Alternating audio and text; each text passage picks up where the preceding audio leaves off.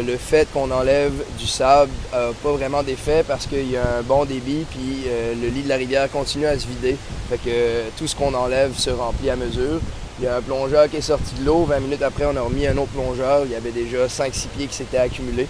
Fait que là, notre conclusion à nous, les plongeurs, c'est de se réunir tout ensemble avec toutes les parties euh, impliquées, puis euh, d'être capable de trouver une solution, soit d'arrêter la rivière complètement, puis de s'en aller une gang avec des pelles, puis de pelleter du sable comme si on était à la plage, ou euh, de trouver une solution avec les ingénieurs là, pour être capable de, stopper ce débit-là, parce que c'est vraiment le sable en ce moment qui se réaccumule, qu'on n'est pas capable de- d'enlever à mesure qu'il arrive. C'est sûr que tant qu'on va avoir de l'énergie, puis qu'on va avoir des idées, on va continuer à en amener, puis être capable de, être capable de tout le temps avoir des nouvelles idées.